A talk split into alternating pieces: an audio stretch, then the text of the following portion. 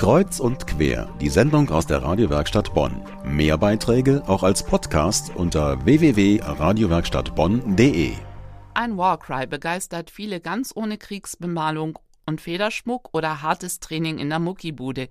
Diejenigen, die so einen Warcry von sich geben, brauchen viel eher bequeme Kleidung, einen guten Stand und ein starkes Zwerchfell und das entsprechende Feeling. Denn sie sind zum Beispiel Mitglieder des Gospelchors Wave of Joy aus Bonn.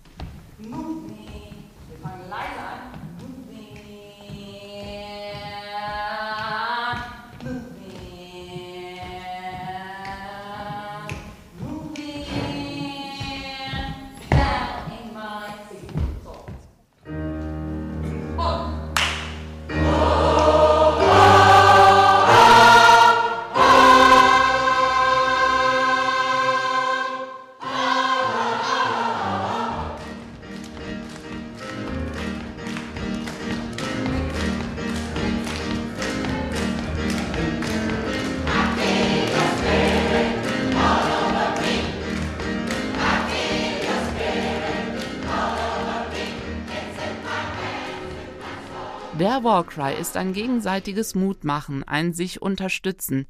Es ist ein Gospelsong, der das Gruppengefühl eines Chors unglaublich stärkt, mit Emotion und Spirit pur. Und das kann man jetzt wieder in Bonn hören. Nächsten Samstag beim Konzert des Gospelchors Wave of Joy. Damit die Welle der Freude aufs Publikum überschwappt, wird nämlich gerade fleißig geprobt. Es soll alles perfekt klappen und dafür gibt Chorleiterin Angelika Reha klare Anweisungen, wie ein Song klingen muss. Und wenn ihr da nicht auf Zack seid und genau die Schläge da habt, und ich sie anzeige, fällt alles auseinander. Okay? Ich brauche von allen das gleiche Verständnis für Teilen, auch wenn es leise ist. Leise und trotzdem im Teilen. Aber sie kann nicht nur erklären, wie sich der Gesang in allen Tonlagen anhören soll. Die Chorleiterin macht es auch selbst vor und dabei singt sie richtig gut. Man braucht so Angelika Rehag manchmal mehr Kraft, um leise zu singen, als mit voller Lautstärke zu tönen. Hören Sie selbst.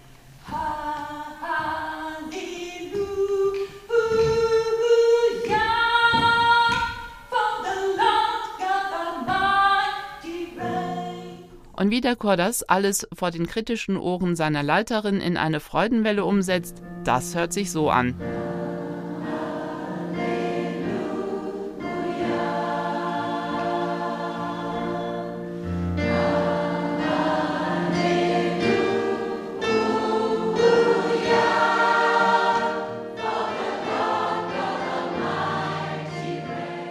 Bei uns geht es weiterhin um das Thema Gospel.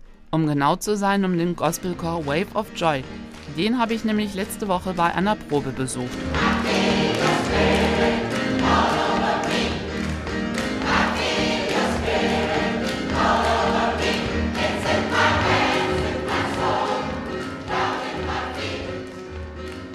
Angelika Rehag leitet diesen ambitionierten Chor.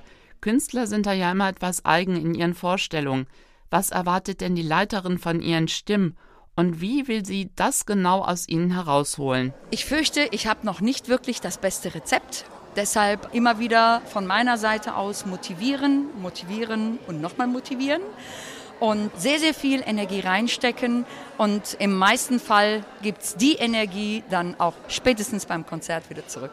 Die Chormitglieder folgen ihr mit Spaß und Motivation. Das Publikum hört es nicht nur im Konzert, sondern spürt das auch. Das Ensemble blüht richtig auf.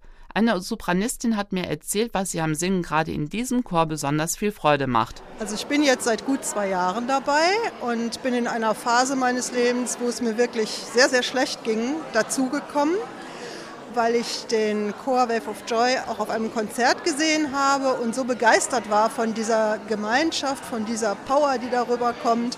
Und das ist auch das, was mich heute noch motiviert. Es ist das Einzige, was ich mache in meinem Leben, wo ich wirklich entspannen kann, wo ich den Kopf frei bekomme, wo ich mal laut sein darf.